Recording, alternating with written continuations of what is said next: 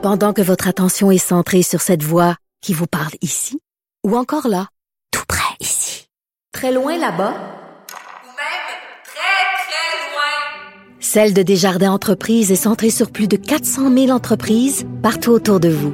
Depuis plus de 120 ans, nos équipes dédiées accompagnent les entrepreneurs d'ici à chaque étape pour qu'ils puissent rester centrés sur ce qui compte, la croissance de leur entreprise.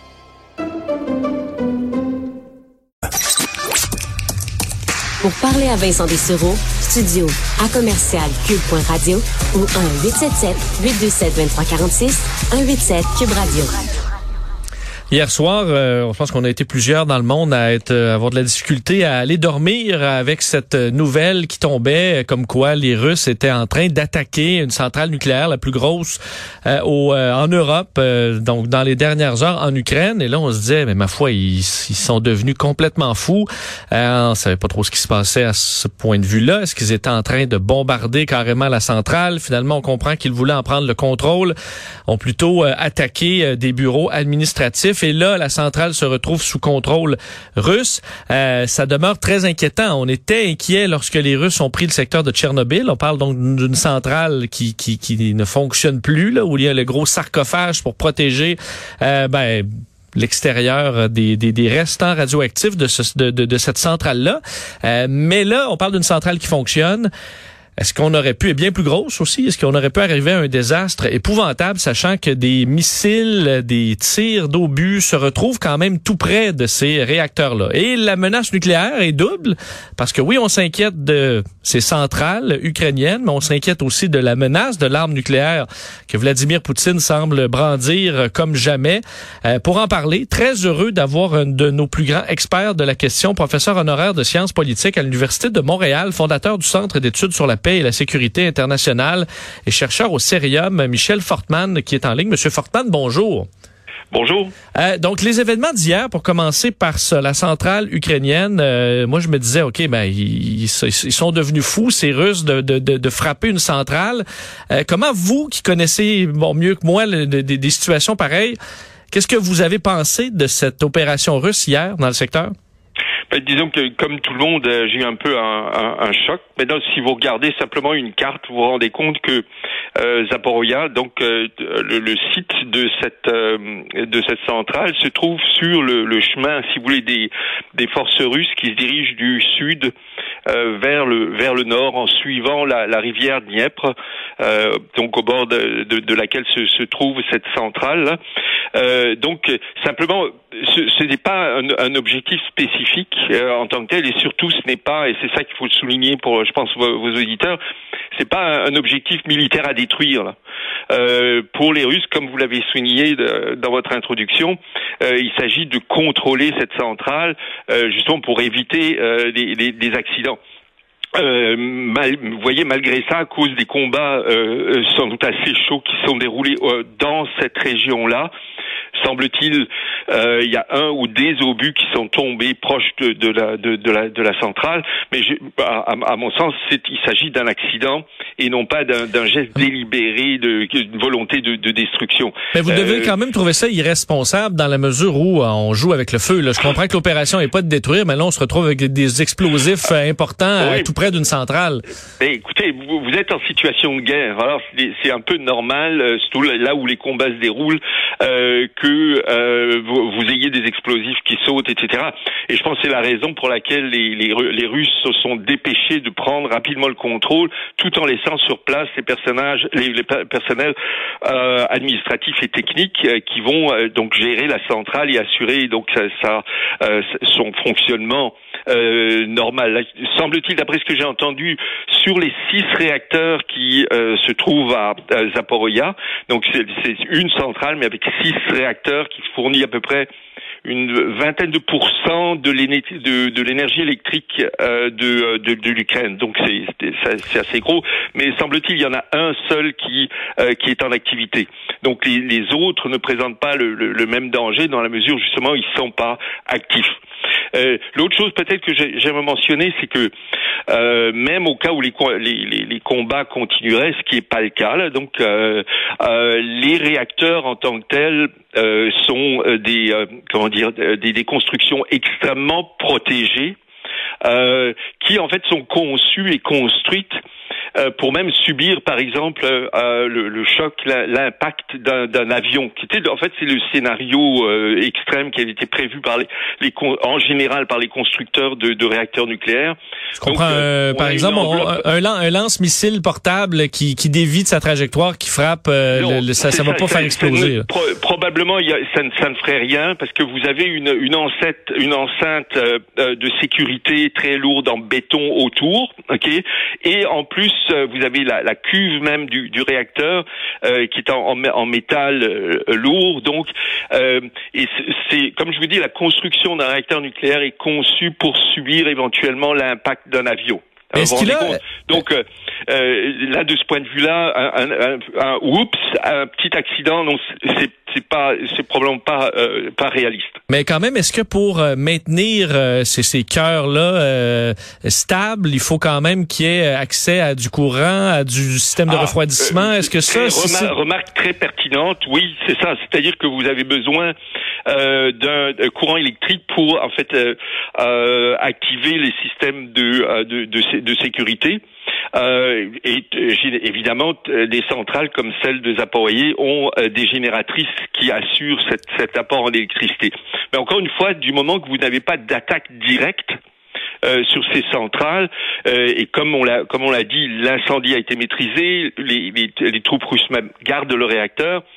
Donc là, on peut pousser, pousser un ouf de soulagement en disant bon, les, les, choses sont, sont sous contrôle. L'autre menace, euh, M. Fortman, c'est celle des bombes nucléaires. Euh, bon, Vladimir Poutine a mis son arsenal, euh, disons, en, état de guerre. Donc, est-ce que ça, ça vous a surpris d'un de Vladimir Poutine qui se rende là?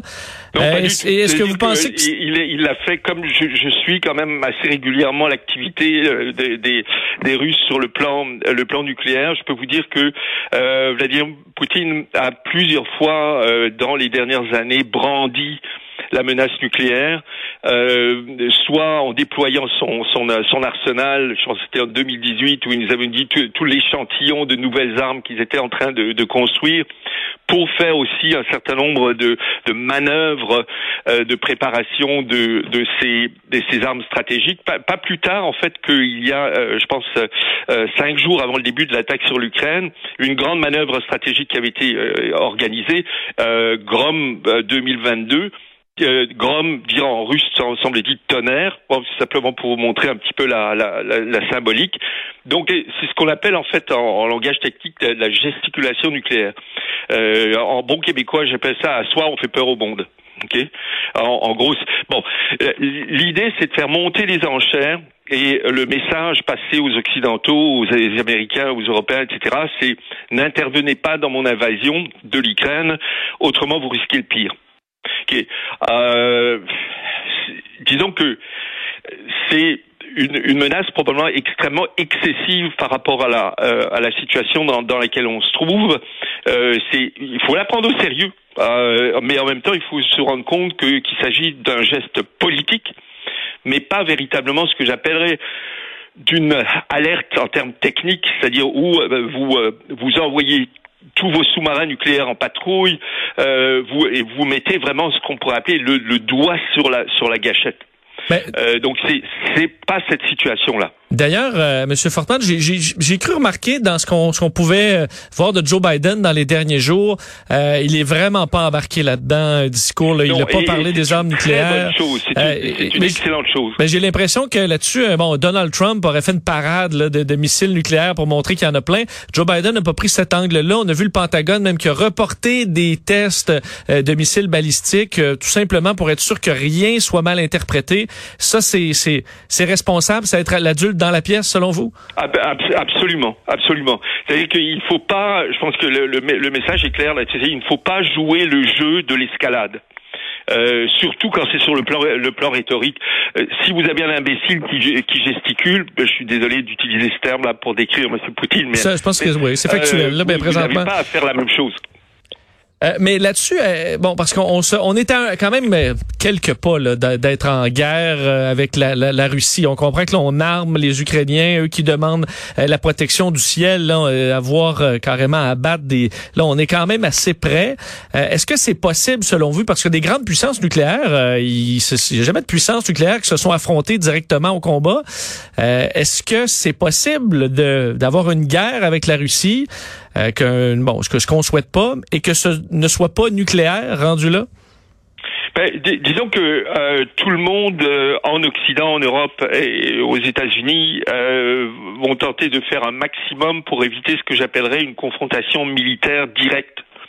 Où euh, des avions de l'OTAN ou des avions américains ou des avions européens, par exemple, vont se retrouver euh, en train de tirer ou de se, faire tirer par d'autres avions, par exemple.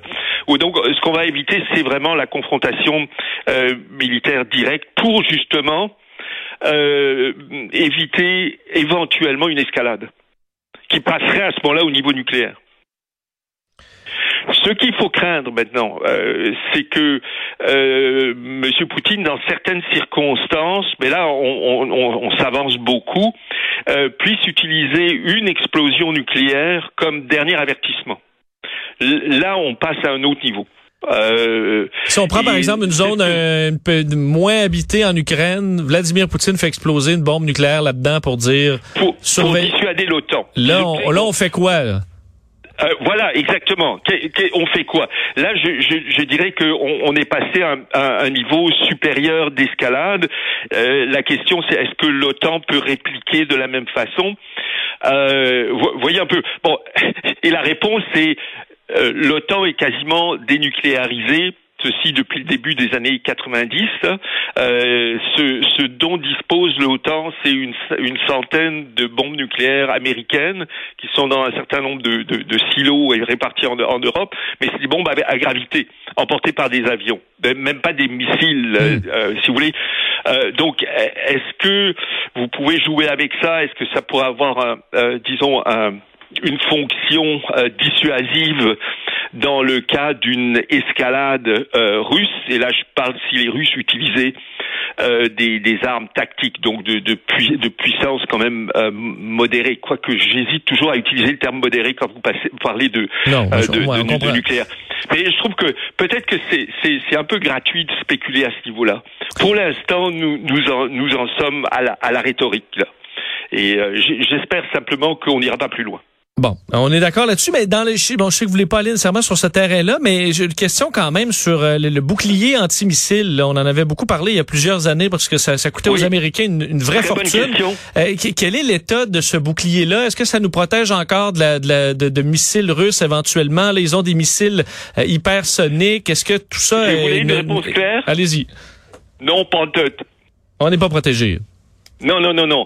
C'est regardez, ce qu'on appelle euh, les, euh, le système euh, américain anti an- antimissile euh, est destiné éventuellement à, inter- à intercepter des tirs, on pourrait dire euh, isolés ou accidentels, en provenance surtout de Corée du Nord.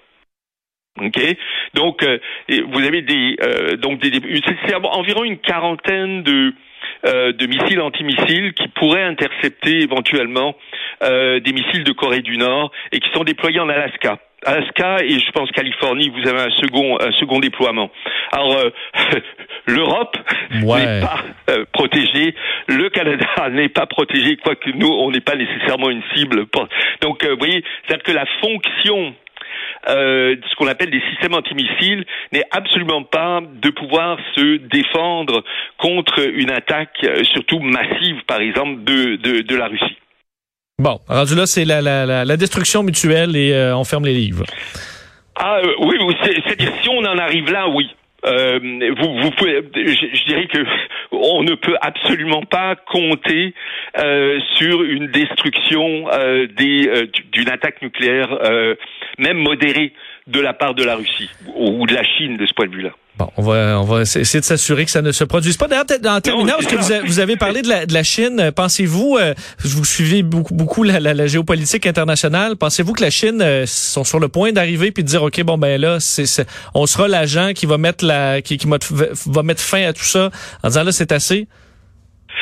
Oh non, là, écoutez, c'est- vous, me- vous me demandez de spéculer bien trop loin. La, la question, c'est plutôt est-ce que euh, la, la Chine trouve son intérêt dans la situation présente euh, là, la, la réponse ne peut être que véritablement très ambiguë. Moi, je dirais que euh, Pékin ne doit pas être à 100% derrière euh, euh, de- derrière Moscou de ce point de vue-là, parce que c'est- quand même, je veux dire, un un choc pour l'ensemble du système à la fois politique et économique international euh, et la Chine préférerait probablement qu'on retourne d'une certaine façon à la normale.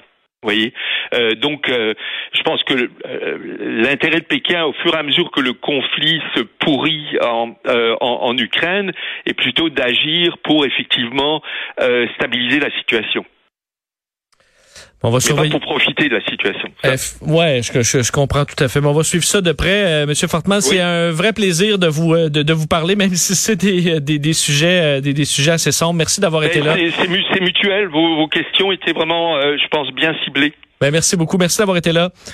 C'est moi qui vous remercie. Michel Fortman est professeur honoraire de sciences politiques à l'Université de Montréal, fondateur du Centre d'études sur la paix et la sécurité internationale. Donc, euh, bon, rassurant sur certains points, moins sur la centrale nucléaire. Et on comprend que ben, le conflit nucléaire, il faut tout simplement l'éviter. Euh, il n'y a pas d'autre solution. Alors, faudra euh, travailler fort pour retrouver cette paix le plus vite possible.